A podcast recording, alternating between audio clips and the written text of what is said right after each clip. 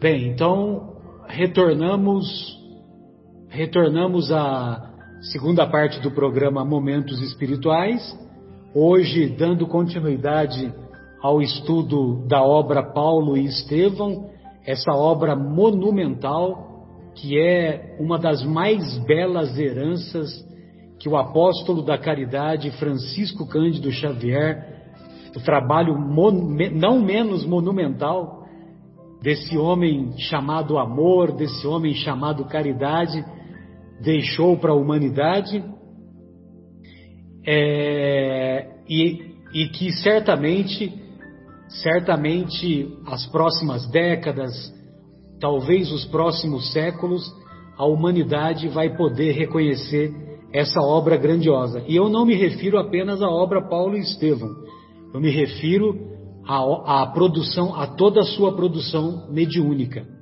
que o tempo se encarregará de mostrar as, ver, as verdades eternas ali, é, ali proclamadas.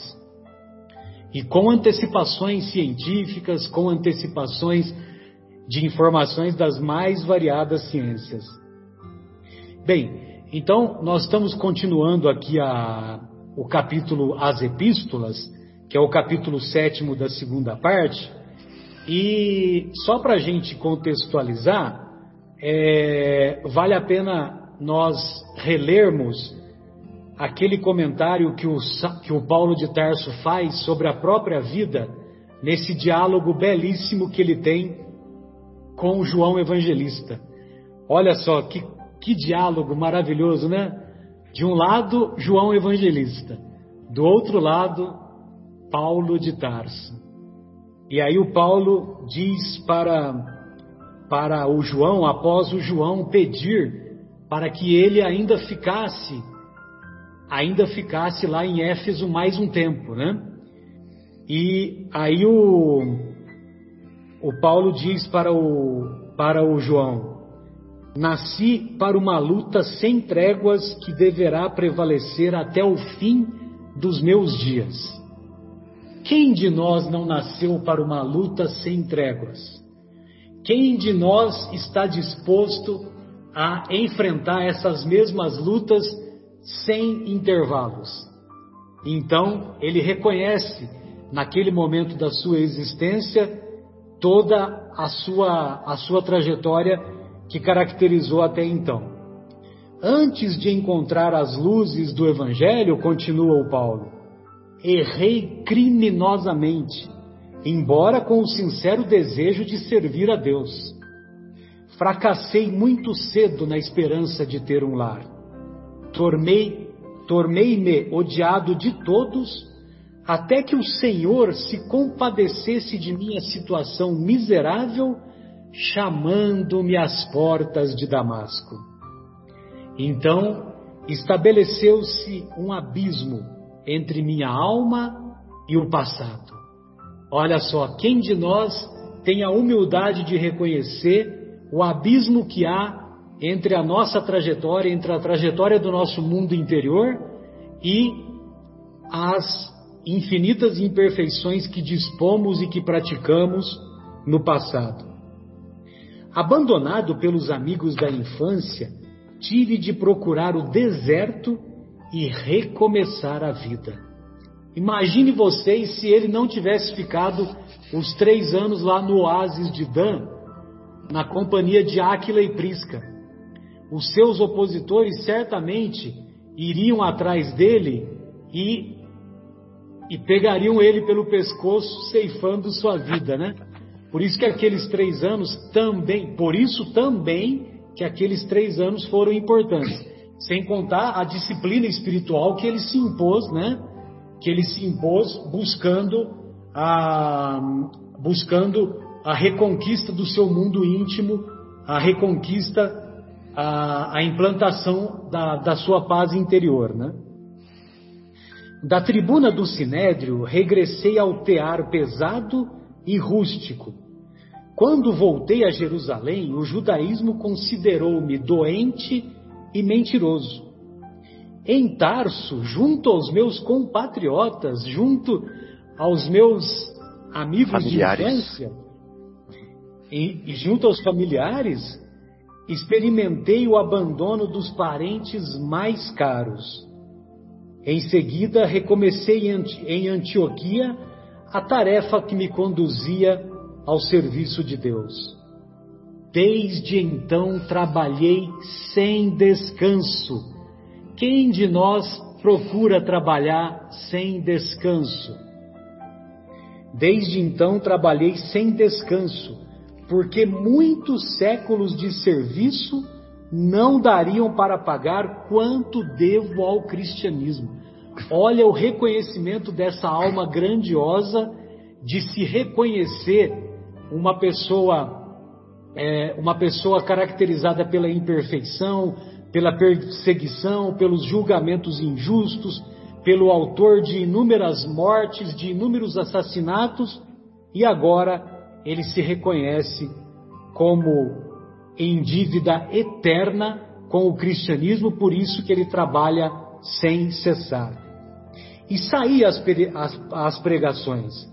Peregrinei por diversas cidades, visitei centenas de aldeias, mas de nenhum lugar me retirei sem luta áspera. Sempre saí pela porta do cárcere, pelo apedrejamento, pelo golpe dos açoites. Nas viagens por mar, já experimentei o naufrágio mais de uma vez. Nem mesmo do, no bojo estreito de uma embarcação tenho evitado, tenho podido. podido evitar a luta, mas Jesus me tem ensinado a sabedoria da paz interior, em perfeita comunhão de seu amor. Todos nos recordamos quando ele levou aqueles 39 açoites lá em Corinto, né? E lá em Corinto foi o período que ele ficou, provavelmente ele ficou mais tempo num local, que ele ficou mais de 18 meses lá, né? E lá, quando ele recebeu os açoites, ele também teve a oportunidade de experimentar o seu primeiro êxtase, né? Todos nos recordamos disso. Aí o João fala, em seguida, o João fala para ele: És feliz, Paulo, porque entendeste o programa de Jesus a teu respeito. De tudo dai graças, porque tudo contribui para o bem dos que amam o Senhor. Então, todos esses acontecimentos serviram de norteamento para ele compreender qual era a sua missão junto aos irmãos lá do cristianismo nascente. Muito bem. É, aí então o diálogo se estabelece, né, que o, o João ainda tenta convencê-lo a ficar mais um pouco, e ele, ele, Paulo, reconhece que a sua, ele antevê que a sua missão lá no Oriente, Oriente para os padrões da época, né, porque lógico que quando você olha no mapa mundi, eles estão no Oriente Médio, né? Estão bem, na, bem no meio do, do nosso planeta, né? Então, aquilo que é à direita é Oriente e o que está à esquerda é o Ocidente. Então, ele reconhece que a, a trajetória dele nas pregações ali naquela região estava se encerrando e que agora ele deveria demandar as suas energias lá para as terras novas, né?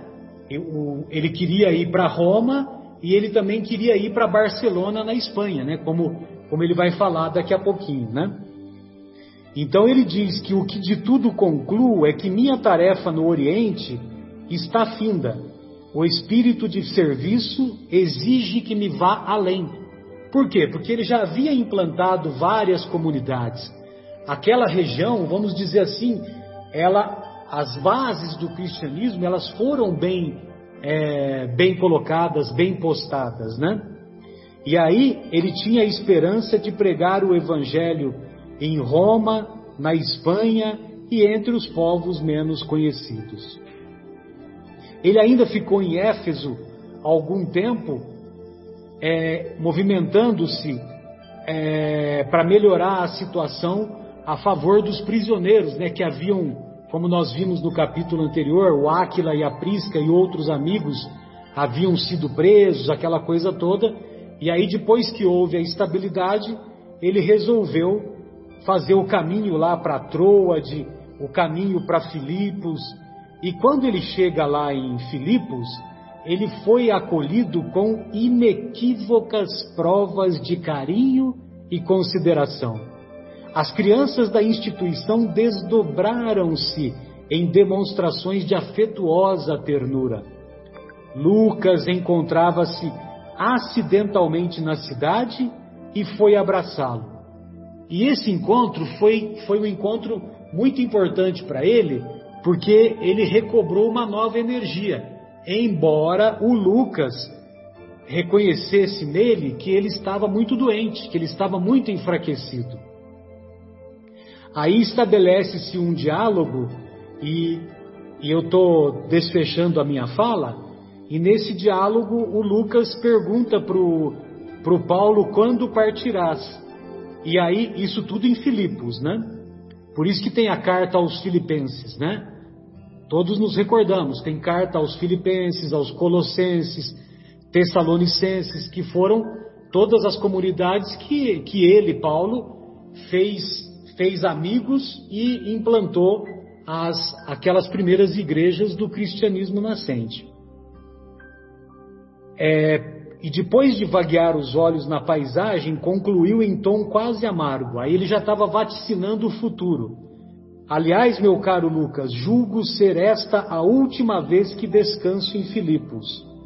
Por quê? Não há motivos para pressentimentos tão tristes. Suponho que terei de partir para o Ocidente. E aí então eu vou passar a bola para o nosso querido Marcos, né, Marcos? Porque aí agora estabelece-se aí os, os acontecimentos que se seguem, né, querido? Então ele vaticina que aqueles momentos eram os últimos momentos que ele passaria em Filipos, que ele não mais retornaria para aquelas terras, né? E se eu não me engano, é isso é verdade mesmo, porque ele, vocês se lembram que ele tensionava escrever o Evangelho e ele tensionava é, aprofundar um questionamento, um questionário com Maria, mãe de Jesus. E ele vai pedir para o Lucas fazer esse papel, entendeu? E aí o Lucas é que vai ter essa oportunidade de retornar a Éfeso e lá na frente pegar as anotações que faltavam para ele, Lucas, escrever o seu evangelho ajudado já pelas anotações do próprio Paulo, que o Paulo também foi compilando as suas anotações. Desculpe, é Marcos, verdade, que eu me estendi um pouquinho. Não, imagina. É verdade. Ele, é, ele no, no, livro de Lucas ele colabora com, com o que ele conversou também com Maria, enfim, né? Então o, o, livro de Lucas tem, tem coisas de Paulo, né? As conversas que eles tiveram no cárcere e tudo mais, né? E então, dando sequência, né, o, o, Paulo comunica, né? Que terá que partir para o Ocidente, né? Voltar, né? No, o Ocidente para eles lá era onde o sol se punha, né? o Oriente onde o sol nascia, o Ocidente onde o sol se punha. E então ele ia para o sentido onde o sol se punha, né? Que era voltando lá para Corinto, né? E, e Lucas diz que o acompanharia, e o acompanhará. E isso traz muita felicidade ao Paulo né, e, e, também ao Lucas, né, porque entre eles houve uma sinergia né, de trabalho, uma sinergia espiritual muito grande. Né? Então os dois ficaram muito contentes, um porque o Lucas, o Paulo ficou contente porque o Lucas ia, né? E, e, o Lucas ficou contente que o Paulo consentiu que ele fosse, né? No caso, ele não queria negar, mas ambos ficaram muito felizes. Era uma e... perfeita sintonia, uma perfeita comunhão de pensamentos e ações, né? Sem dúvida, sem dúvida, isso mesmo. É, então, o Lucas notava, Marcelo, como você tinha até comentado, que Paulo notava Paulo muito abatido, magro, pálido e devido a, a conforme palavras do, do Emmanuel, em miséria orgânica. Olha que situação, né? Também, né? Em todo lugar que ele passava, é, como o, o, Marcelo citou, era ou era prisão, ou era açoite, ou era lapidação, enfim, ele era sempre perseguido, então ele estava em miséria orgânica, né? Mas na viagem, é, ah, na viagem para Corinto, Paulo falou para Lucas sobre o projeto que ele tinha de ir a Roma. É, afinal, ele falava de ir a Roma até bem muitos tempos atrás. Ele sempre falava em levar as ideias do, de Cristo ao centro do mundo, que naquela época, que naquela, naquela época era Roma, né? E então ele sempre falava. E ele volta a falar com com o, o, Lucas, né, na viagem para Corinto, sobre o projeto de ir a Roma, levar a mensagem de amor de Jesus. Essa viagem, puxa, que deve ser demorada pra caramba, saindo de Éfeso para chegar até Corinto, é, revigorou as forças, a força física do Paulo. Lucas, né, que era médico, até se surpreendeu né, com a, a, a, a reação daquele corpo que ele, ele mesmo achava ou citava de vontade poderosa, né? um corpo de vontade poderosa, incansável. Né? É, então, olha que pelos caminhos, olha como é que é o negócio, né?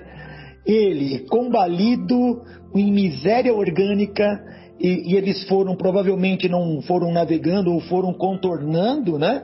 Pelo caminho pelo, pelo, por este caminho até chegar Corinto, o que, o, o que aconteceu? Algumas diversas pregações. Ainda ia trabalhando. Olha, é demais, né? É, o, o, o Marcelo leu que Paulo considerava que era necessário séculos para que ele pagasse no que ele fez ao cristianismo. Mas é, uma vida tão intensa, esses anos tão intensos que ele levou, né? ele não só pagou, como ele, ele, ele divulgou o cristianismo e sem ele as ideias de Cristo não teria ir, ido ah, no, no, no, âmbito global, né, Marcelo? Ele acumulou muitos créditos, né? Nossa Senhora, então ele, ele, ele pagou esses, esses séculos todos nesses anos dessa encarnação. Em uma existência somente, impressionante existência só, exatamente. É, então, assim, houveram algumas essas pregações no caminho, né? E, e, e já em, em, Corinto, ele ratificou, ele, ele, ele, ele começou a escrever, ou escrever uma carta, né? Acho que ele, deixa eu ver se é isso mesmo, perdão. Ah, é isso. É, ele, ele começou a escrever uma carta ratificou cartas, desculpe, reorganizou igrejas né, e deu continuidade àquilo que ele mesmo havia implantado alguns anos atrás, né, deu uma fortalecida né, e, e voltou a comentar com os amigos ali de Corinto o desejo é, desta viagem para Roma. Para quê? Para auxiliar os cristãos e estabelecer os, uh, os institutos, né? É, como ele fizera em Jerusalém, em Antioquia, em, na, em, mesmo em Corinto e até naquela, naquela toda aquela localidade da Ásia, né? no, no Médio Oriente, aí como o Marcelo falou. Então ele queria levar tudo aquilo que ele havia feito nessas cidades agora para Roma, né? É, então ele fazia, nesse inteirinho que ele ficou em Corinto, ele fazia planos, coordenava ideias, né? E aí, aí é, até preparar a chegada dele, né? Para preparar a chegada dele, para preceder a chegada dele em Roma, ele escreveu uma carta. Inclusive, Marcelo, até acho que já, você já comentou sobre isso, né? É bem provável que a carta aos romanos seja a carta escrita pelo próprio punho, né? Não é isto? Você pode até não se confirmar, né? Porque muitas outras cartas ele sempre eh, cita na despedida, cita um, uma pessoa que está escrevendo, enfim, né? Não, é a carta que ele escreveu de próprio punho foi a carta aos Hebreus.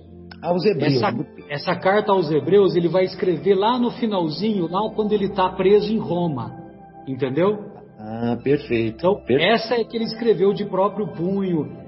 Emocionado durante três meses, ele era visto com frequência chorando ao escrever a carta, entendeu?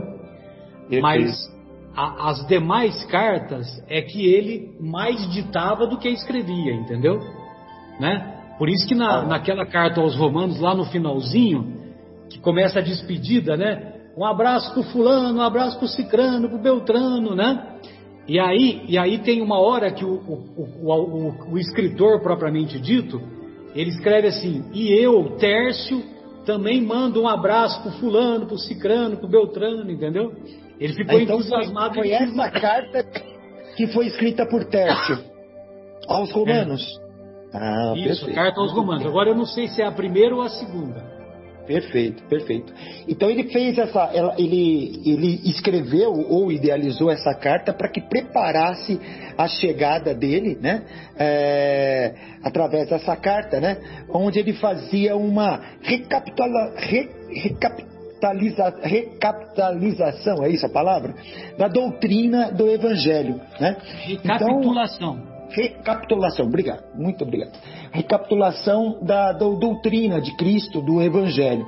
E, e aí, a Áquila e Prisca haviam voltado de Éfeso né, para Roma, onde é, é, iriam continuar os trabalhos deles é, e e, e, seriam os auxiliares também nessas igrejas. Né? Paulo dedicou alguns dias para a redação da carta, como diz aqui Emmanuel, né? É, concluindo-a com uma certa car uma carga de saudações particulares e extensas. Foi aí que verificou um episódio um pouco pouco conhecido, como diz aqui Emmanuel, pelos seguidores do cristianismo, é que não havia um, um, alguém que pudesse levar essa carta, né? até em função da, dos irmãos e dos pregadores né, ali, estavam excessivamente ocupados. Né? Então, custou um pouco é, encontrar um, um, alguém que pudesse em, em, é, levar a carta. Mas é, uma grande colaboradora, uma cooperadora, que é a FEB, aquela que já, já estava já colaborando com Paulo em Corinto, ela comunicou que iria para Roma visitar alguns parentes. Oh, pois não, Marcelo? Não, é rapidinho, só para confirmar, a carta aos romanos é uma carta só, viu? Eu falei errado, não tem segunda carta. Ah, e é lá no capítulo, lá no capítulo 16, no versículo 22, né? O 21 fala assim: Saúda-vos Timóteo, meu colaborador, e também Lúcio, Jazão e Sosípatro, meus parentes. Eu, Tércio, que escrevi esta carta, saúdo-vos no Senhor. Saúda-vos Gaio, que hospeda a mim e a toda a igreja. Saúda-vos Erasto, administrador da cidade, e o irmão quarto. Perfeito. Olha só que interessante. Uhum. É, Desculpa, a, a, só para reforçar que eu tinha eu tinha deixado no ar que podia ter duas cartas aos romanos. É uma carta só. Perfeito. É, o fato de, de Emmanuel até citar a redação é a idealização da carta. Pode, ela, ela pode ter sido escrita, evidente, por outra, por outra pessoa ali no momento que tivesse mais condições de escrevê-la, né? até uma, condições físicas para isso. Mas a ideia de Paulo é a que estava presente na carta, com certeza. Né? É, então, a, a, a, irmã, a colaboradora, né, é, a Feb, ela, ela diz que vai para Roma, né, visitar alguns parentes, né, comunicou essa ida e se oferecia a levar este documento, esta carta. Então Paulo ficou muito feliz, né, é, e terminou esta carta com bastante alegria e entusiasmo, né, a palavra é júbilo, né. E aí a sequência agora do livro, né, Mauro, que você acha que continua aqui. Vamos ver a continuação dos próximos capítulos. É, aí tem uma, uma, uma coisa interessante que está no finalzinho da fala do Marcos, né? Quanto à FEB, que até fala que é uma coisa pouco conhecida na, nos seguidores do cristianismo, né? Porque me parece, eu não tenho certeza absoluta também, mas me parece que é a única referência que fazem a FEB no Evangelho, nas cartas, que é a única referência sobre isso, que ela veio para levar as cartas, né? Fala que ela era uma colaboradora, mas depois não tem mais nenhuma referência a esse personagem na história. Por isso que fala que é uma é, é, é, um, é um ponto pouco conhecido no Evangelho. Então parece que a, a Febe realmente é uma é um anjo que caiu do céu só, simplesmente para levar essa carta pro, pro Paulo, né? Então, é, evidentemente ele fica tremendamente feliz porque ele achava que realmente ia ter muita dificuldade para encontrar alguém para ir para Roma, né? Aí aparece a Febe que lhe dá essa notícia que o alegra e aí ele continua a sua narrativa dizendo que ele termina a carta, né? Ele termina a sua carta e a partir do momento que ele termina a carta, ele vai se encontrar com a comunidade para informar que tão logo o inverno terminasse, que o inverno terminando as condições de navegação estariam melhores. Então, tão logo as condições de navegação estariam melhores, ele ele partiria para Roma. Então ele explica para o pessoal da, da igreja, né, os seus companheiros, que, que como o evangelho já estava de certa forma bem implantado no Oriente, que ele partiria, então ele, ele vê quais os, os amigos mais íntimos dele que poderiam lhe acompanhar nessa empreitada de certa forma ele fica um pouco surpreso porque todo mundo alega algum problema particular, alguma dificuldade em relação ao trabalho e que não, não dessa forma não poderiam acompanhá-lo. Somente Silas eh, se predispõe a acompanhá-lo e mais depois o, o, o Lucas também o que deixa Paulo extremamente alegre pela ligação profunda que ele tinha com, com Lucas. Então os dois se predispõem a acompanhá-lo. E, e, ele continua o planejamento da sua viagem e estava tá, tudo correndo muito bem, tudo bem planejadinho, até que de repente aparece um peregrino na cidade que chegou numa embarcação e vai procurá-lo e pede uma urgente entrevista, digamos assim, com, com Paulo de Tarso. E nessa entrevista. Sempre tem, sempre tem um Abdias, né, Mauro? Sempre, sempre tem um Abdias na vida de alguém, né?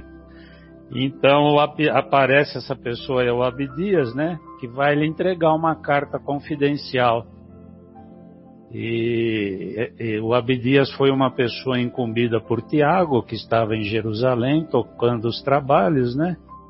E ele traz terríveis, terríveis e graves notícias do que estava acontecendo com a igreja em Jerusalém. O Paulo recebe as notícias bastante alarmado, e essas notícias são a respeito de novamente perseguições cruéis, perseguições é, bastante duras, inclusive com torturas, que voltavam a ser praticadas em Jerusalém contra os cristãos, contra os cristãos.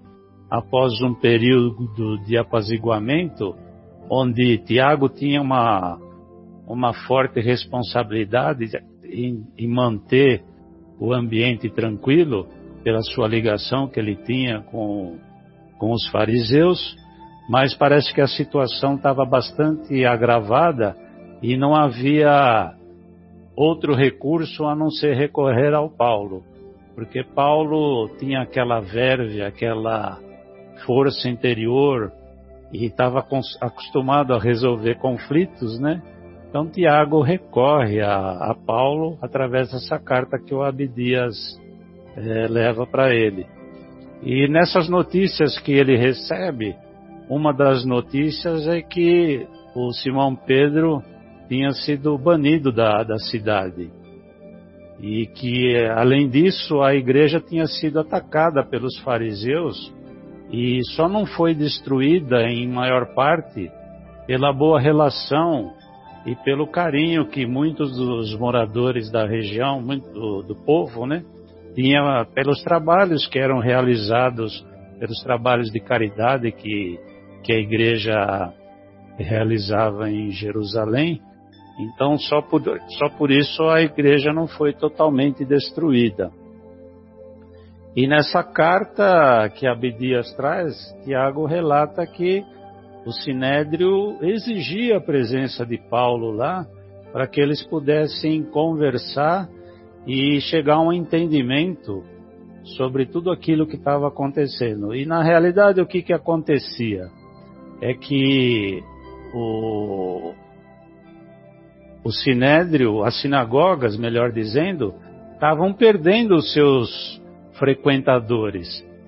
Isso, isso era um sinal realmente que o trabalho foi bem realizado, o cristianismo estava sendo ampliado, o povo já estava o povo já estava entendendo as mensagens divinas que o mestre Jesus leva, levou e que o, e a disseminação do, do, do cristianismo estava tão grande que as sinagogas estavam começando a ficar vazias. Isso incomoda profundamente o sinédrio e eles precisam é, chamar Paulo ao entendimento para que as coisas voltassem ao normal. E se isso não ocorresse, eles continuariam com as torturas, continuariam com as barbaridades cometidas no passado, estavam retornando. Então, é, ele coloca também que ah, todas as sinagogas estavam reclamando insistentemente a respeito desse esvaziamento, né? E como essa situação não poderia continuar, Paulo de deveria comparecer para um entendimento. E aí passamos a bola para o nosso querido Fábio continuar. Fabinho. Vamos lá então. Só, Oi, só Marcelo. Não, é só, só para a gente entender né, que, do mesmo jeito que o Paulo escrevia as cartas, estimulando os seguidores de Jesus a se manterem firmes na fé e com toda aquela doutrina espiritual que ele divulgava, os nossos irmãos é, judeus e frequentadores das sinagogas, eles também escreviam cartas entre si demonstrando a preocupação e o descontentamento, porque as sinagogas das, das mesmas cidades em que as igrejas do cristianismo nascente, é, a, em que essas igrejas eram ali instaladas, então essas igrejas tiravam, ocupavam espaço que antes era, era ocupado pelo, pelos representantes do judaísmo, entendeu? Então, lógico que as cidades também comunicavam-se entre si. E eles, e eles estavam descontentes, né, para dizer o mínimo, né, muito mais do que descontentes, porque eles estavam perdendo espaço. E lógico que os inimigos deles, quem que eram? Eram os seguidores do cristianismo nascente. Então é só para contextualizar, né, que do mesmo jeito que havia a comunicação através das cartas de Paulo, também havia a comunicação através das cartas entre as mais variadas sinagogas das mais variadas comunidades, né? É interessante essa colocação sua, Marcelo, porque isso não acaba não ficando muito claro, né, no, no contexto. Legal. É, você tem que pegar na, na entrelinhas, né? Nas entrelinhas. Uhum. Yeah. E o é muito curioso, né, para Paulo receber esse essa intimação, não é nem um convite, né, esse pedido veemente, como fala aqui, de Tiago. Então, quem foi Tiago para Paulo? Qual foi o, relacionamento que eles tiveram após a conversão de Paulo? O Tiago era aquele que, é, aos olhos de Paulo, é, queria trazer para o cristianismo nascente as exterioridades do judaísmo, como por exemplo a circuncisão, né?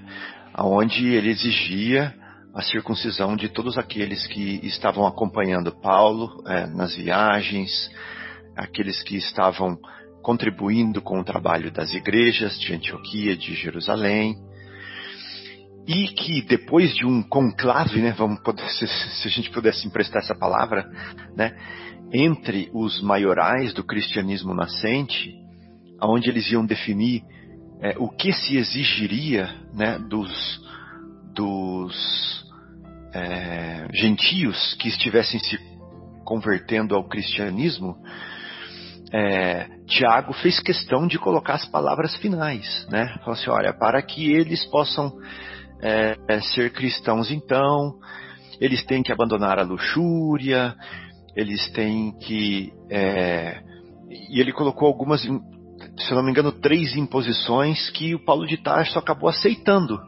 Falou assim: olha, tá bom, deixar de comer carne é, de certos tipos de animais é uma coisa tão pequena. Deixar de luxúria realmente é uma coisa que eu também é, concordo que deve ser feita.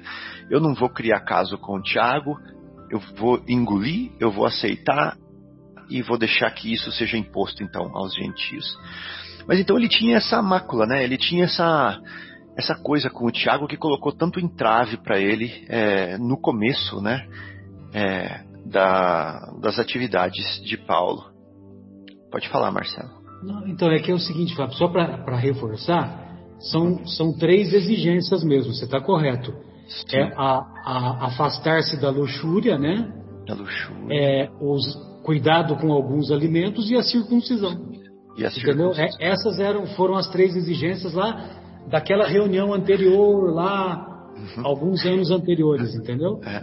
Que, Eu que acho ele, até... que, ele, cedeu, né? Ele, o, o Paulo Eu acho até, Marcelo... essas exigências, né? Eu acho até, Marcelo, que a circuncisão o Tiago abriu mão, viu? E foi uma outra terceira aí. E aí o Paulo ficou feliz, porque o grande objetivo do Paulo era se livrar isso. da circuncisão, né? Isso, bem lembrado, é, e aí, tirou a exigência. É, é, então aí a recomendação foi isso mesmo, que, é. que a, o, evitar alguns alimentos considerados impuros isso, e a, a luxúria e, e, e a, abandonar a luxúria, né? Exatamente. É isso mesmo, você tem razão. A circuncisão então, ele abriu mão. É, porque foi para o Paulo uma, uma vitória, né? Então mas assim, ficou, né? Ficou, a, ficou arranhada a relação dos dois, né? Então ele pensava assim, o, o próprio Tiago quando escrevia falava assim, olha Paulo, eu estou envelhecido, eu estou cansado. O Pedro foi banido daqui da cidade, né? Sem a colaboração do Pedro, eu vou sucumbir. Vem me ajudar aqui. Eu preciso da sua ajuda né? Eu acho até que com a sua, com o seu poder de persuasão, com o seu conhecimento é, de como funciona é, o sinédrio, que para você vai ser, é, você vai conseguir é, convencê-los, você vai conseguir é, esclarecer, né? Esse, esse movimento cristão e que logo depois que você vencer essa etapa, você volta para suas é, para suas viagens, né? Então o Tiago sinceramente acreditava que era que era isso mesmo, que ele deveria ir lá e, e esclarecer o Sinédrio para conter né, esses ataques do Sinédrio à instituição que o Tiago queria preservar. E o Tiago pedia humildemente essa ajuda do Paulo de Tarso.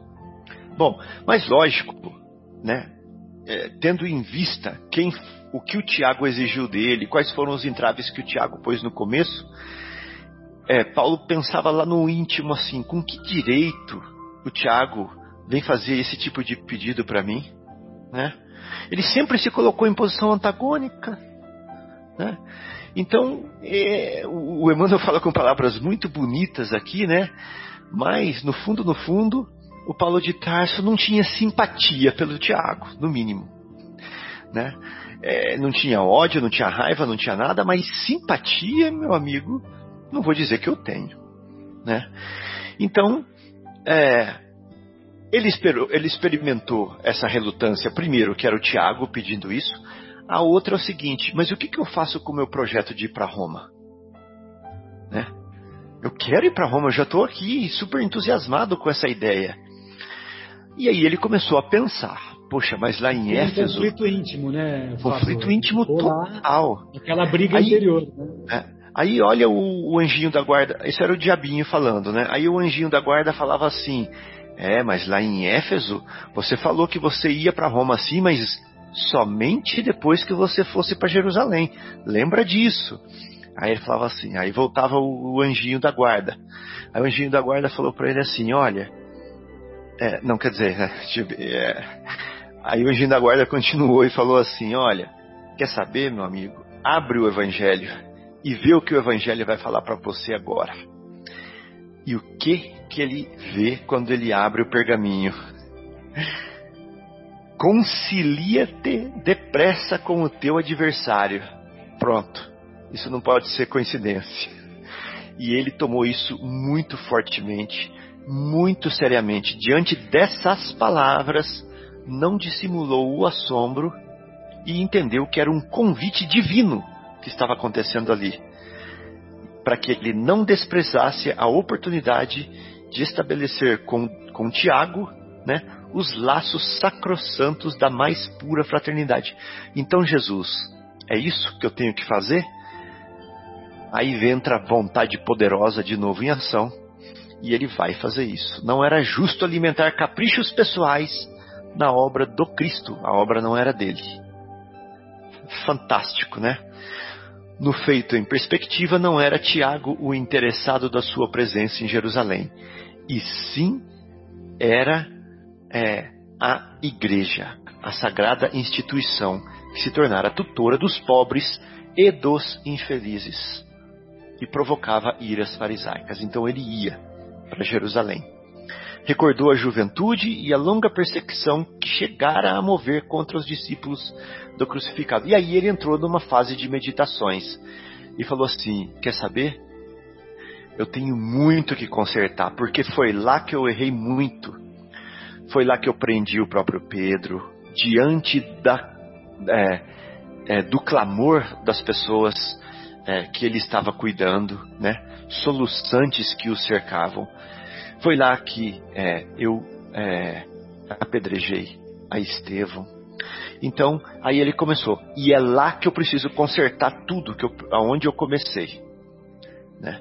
Bom, teve nítida recordação do dia que efetuara a prisão de Pedro entre os aleijados e os enfermos que o cercavam, soluçantes. Lembrou que Jesus o chamava para o divino serviço às portas de Damasco, que desde então sofrera e pregara, sacrificando-se a si mesmo e ensinando as verdades eternas, organizando igrejas amorosas e acolhedoras onde os filhos do Calvário tivessem consolo e abrigo, de conformidade com as exortações de Abigail. E assim chegou à conclusão de que devia aos sofredores de Jerusalém Pode continuar, Fábio, para terminar esse contexto. Viu? Pode, pode continuar, não tem problema. É, eu até marquei mesmo é, para terminar esse parágrafo aqui, viu, é, Marcelo? Em outro, em outros tempos, né, ele fomentou a confusão lá em Jerusalém. Ele privou a todos da assistência carinhosa de Estevão. Iniciaram os banimentos impiedosos. Muitos doentes foram obrigados a renegar o Cristo em sua presença. Eu lembro. Na cidade dos rabinos, não seria aquela a ocasião adequada para resgatar a dívida enorme? Paulo de Tarso, iluminado agora pelas mais santas experiências da vida. Gente, presta atenção nessa frase. Iluminado pelas mais santas experiências da vida. Com o mestre amado, levantou-se e, a passos resolutos, dirigiu-se ao portador que o esperava em atitude humilde e disse o seguinte: Amigo, vem descansar. Levarás a resposta em breves dias. E nós vamos deixar a resposta para as cenas dos próximos capítulos. então é isso daí. Hum. É, Marcelo, você tá mudo, tá? A resposta fica para o próximo programa, sem dúvida. E muito legal, né? Ela, essa, essa colocação no finalzinho, em que ele, em que ele se levanta resoluto e a passos resolutos dirige-se ao portador que o esperava em atitude humilde. Amigo, vem descansar, que bem precisas. Levarás a resposta em breves dias. Né? Então, olha só a resolução desse homem. Mais uma luta sem trégua. Ele, ele sabia, ele queria ir para Jerusalém, mas ele sabia que em Jerusalém ele ia encontrar uma armadilha. Né? Ele não é ingênuo, entendeu? Ele sabia, ele conviveu com as pessoas do Sinédrio. As pessoas do Sinédrio eram caracterizadas pelos interesses mundanos, pelos interesses é, pessoais, pelos interesses caracterizados também pela hipocrisia, né? Então ele sabia que ele só ia encontrar encrenca. Só que, é, por exemplo, se ele, se ele não tivesse reconhecido na sua trajetória uma luta sem tréguas, o que, que ele faria? Não, eu não quero saber disso, não. Eu vou para Roma, lá tem um monte de amigo, não quero saber de confusão. Já dei a... o que, que nós faríamos, né? Oh, eu já dei minha contribuição para Jesus, né? já fiz muito e eu agora eu vou descansar lá em Roma, lá no Trastevere e sinto muito. Entendeu? Esse problema aí é do Tiago, o Tiago que, que arrumou essa confusão para si próprio, então ele que se vire lá. Certamente, se fôssemos um de nós, nós iríamos buscar o caminho mais fácil, né? É, com certeza. Só que o Paulo não. Mas... O Paulo não tem esse negócio. Ele sempre encarava os caminhos mais difíceis. Ô Marcelo, e aqui ele não falou nem um minuto do medo de ser apedrejado ali no, no Sinédrio de novo. Nem de ser. Nem, isso nem passou pela cabeça dele. Né? Que a primeira coisa que viria na minha cabecinha linda. Exato, exato. Eu falava assim, eu pisar lá no pátio do Sinédrio? Nem pensar.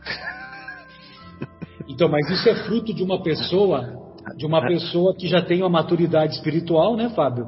Uhum. E aí ele fez toda essa reflexão e além de, daquela reflexão ele ainda consultou as anotações do evangelista Mateus, né? E as anotações do evangelista Mateus já deixaram de maneira patente para ele que ele que ele tinha que buscar mais uma luta sem trégua, mais um caminho difícil, entendeu? É, com certeza. Porque nós brasileiros aqui, não, não só nós brasileiros, né? O ser humano de maneira geral, nós sempre fazemos a opção, ou melhor dizendo, nós com muita frequência fazemos a opção de seguir a lei do mínimo esforço, certo ou não? Uhum. É a porta estreita, a porta larga, né? É, porta estreita e porta larga. Bem lembrado, Mauro. Bem lembrado. É. Então, nós, nós optamos pela lei do mínimo esforço. E essa lei do mínimo esforço faz com que nós desperdicemos grandiosas oportunidades de aprendizado e grandiosas oportunidades que vão nos fazer o amadurecimento. Né? Com certeza. Que vão nos levar ao amadurecimento espiritual. Bem, amigos, então essas foram as reflexões do nosso programa de hoje. Se alguém quiser fazer mais alguma consideração, fiquem à vontade.